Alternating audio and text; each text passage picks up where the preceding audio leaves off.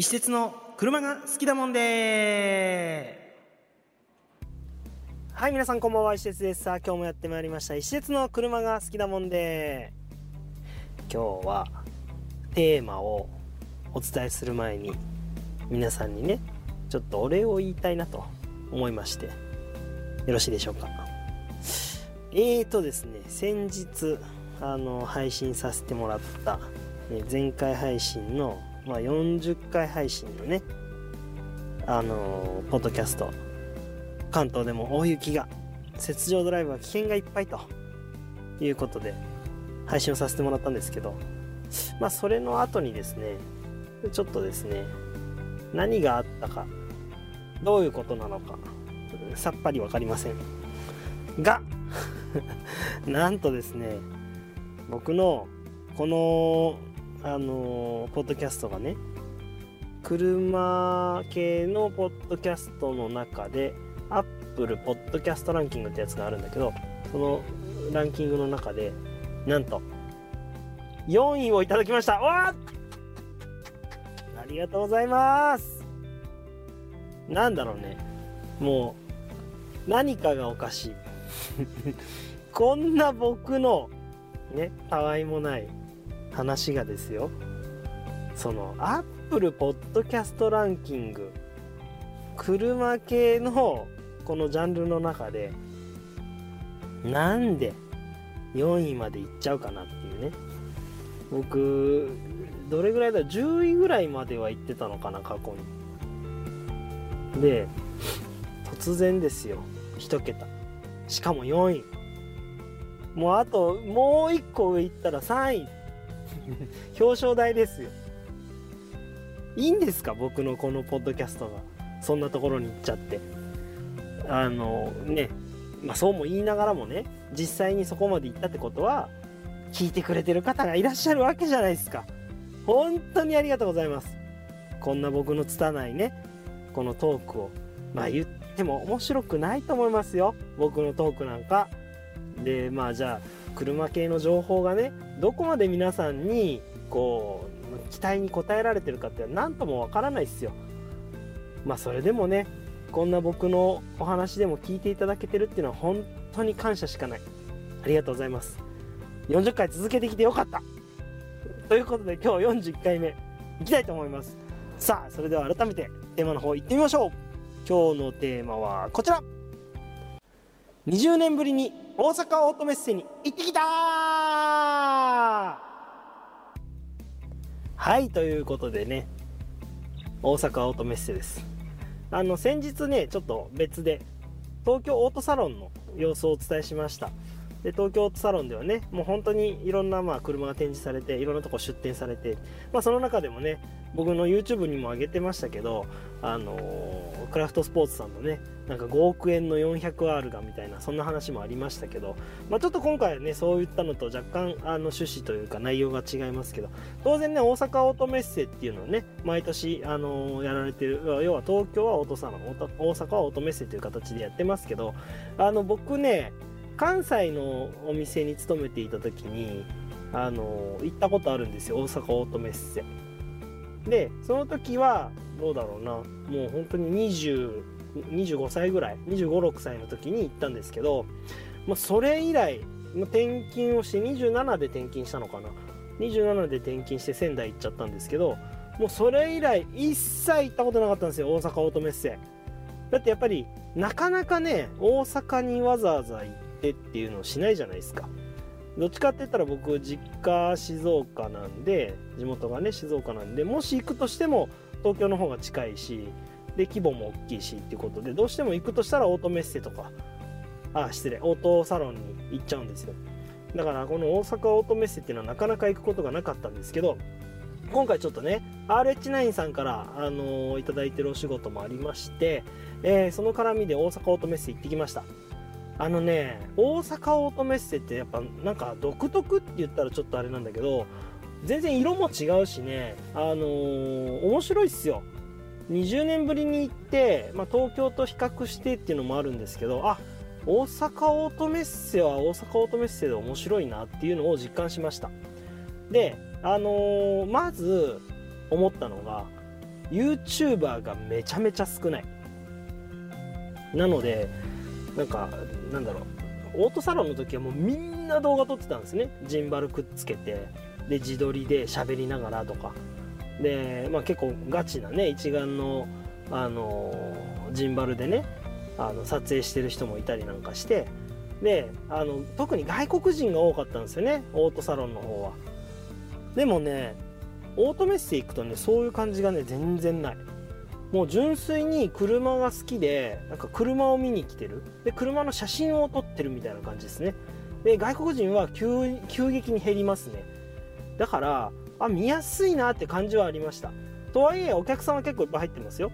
はい。であのー、まあそれ以外にもね当然その出店されてるショップさん企業さんも全然違うのでなんかねオートサロンとはまた違う楽しみ方ができるなって感じがしました。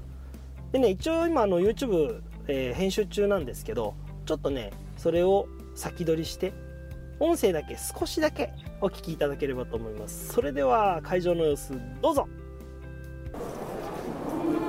はいこんにちは石です。さあ今日はねこれほら大阪オートメッセにやってまいりました。この前はオートサロンの方行ってきましたけど今日は大阪オートメッセです。まあ大阪ねオートメッセ僕どれぐらい？20年ぶりぐらいじゃないかな。もう超久しぶりです。でもねせっかく今日大阪来たんでもうあの関西弁で行きましょうか。ね。もうあの大阪関西バージョンの施設でちょっとじゃあ関西弁で行きたいと思いますのでよろしくお願いします。はい続きましてはねこちら。RH9 さんのブースです。メインはねこの真正面にフェニックスパワーさんあります。この前ねあの RH9 さんのあのタイムアタックの方にも行かせてもらっていろいろ見させてもらったんですけどめちゃ速いのよ。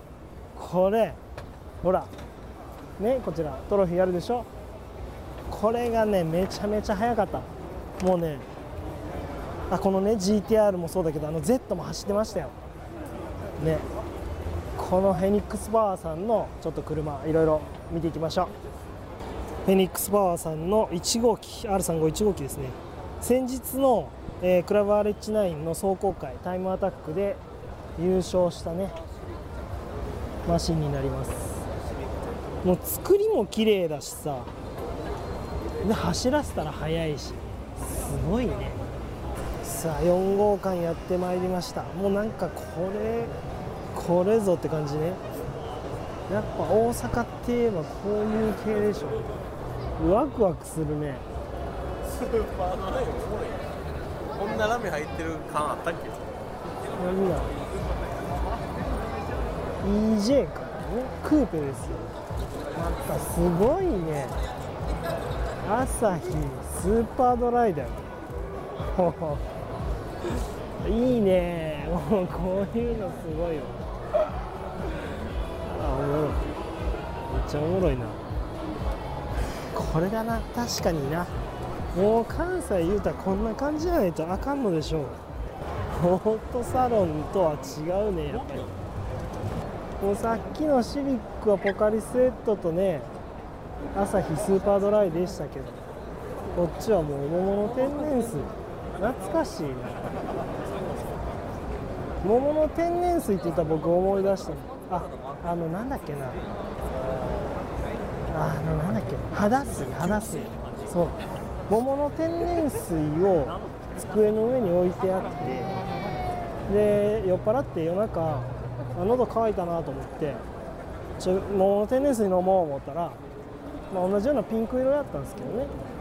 そこをねあのー、テーブルの上に置いてあったやつがねなんとね肌水やったんですよ。肌水って化粧水ね。で朝起きたら机の上にはねやっぱりね肌水しか置いてなくて僕は何を飲んだんやろと。なんかちょっとピンク色やったんでね。まああの分からへんかったでしょうね。今のところ生きてるんで、まあ、とりあえず大丈夫かなみたいな。桃の天然水。言っちゃう肌水はいということでねいかがでしたでしょうか。あのまあ会場の臨場感少しでも伝わったかなと思うんだけどえーとねまあそうだね。やっぱり目を引いたのはそのチューニングメーカーというよりもチューニングショップ。あとねその個人のオーナーさんの車がずらっと並ぶんだけどそういうところが面白い。だからああこれぞ関西だなっていう感じ。でまああのまずね僕らその RH9 さんのところ行ってえっ、とフェニックスパワーの横山会長のところ行ったんですけどあのこの前の RH9 の、えー、と筑波のタイムアタックでね、えー見事ベストタイムを1位をね叩き出したあの GTR の1号車もあったりとかまあそれもねやっぱり皆さんうおーっとこうね注目を集めてるわけですよ。まあそのブースの場所もすごいいいところにあるんですよね。入ったら迫力ある場所に置いてあるんですよ。6号館の B だったっけかな？の、うんと、本当に一番真正面にあって。でそこに、まあ、横浜会長のインタビューをね取らせていただいてありがとうございました。であの横浜会長もね言ってらっしゃいましたけどやっぱ関西はね車好きとかそのなんだ？あのチューニングのね発祥っていうこともあって文化がありますよね。だから皆さんね車に対するそのチューニングとかまあその単純に車好きっていうかもうチューニングカスタムみたいななんかどんどんいじって個性出そうみたいなそういうのがあります。だからね女性も本当に詳しかった。なんか全然関東の感じと違いましたね。でまああのその後ね D2 さんなんかも行ったりもしましたけど。でねそれよりね僕ねあのあれも面白かったね。その個人のオーナーさんとかが置いてる車とかすごい楽しかった。で あのあれあれ。えっ、とシビックがねすごかったね。シビックがやっぱもう大阪環状族みたいな感じのが何はともあれみたいなやつがねこういっぱいあったりしてもうドキドキしますよ。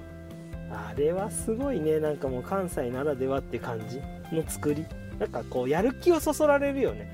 関東の作りはなんかすごいこう綺麗に上品にみたいな感じなところがちょっと強い気がするけど関西はねもうこれぞもう今からでも走ったろかみたいな。そんな感じでしたね、まあ、そういえば僕関西弁でねお届けしますみたいなことを言ったんだけど全然関西弁喋れなかったですね。なんかもう最近名古屋の言葉がちょっとずつ入ってきちゃってちょっともう何を喋ってるかどこの言葉で喋ってるかよくわかんない状態でした。でもねほんと良かったですね。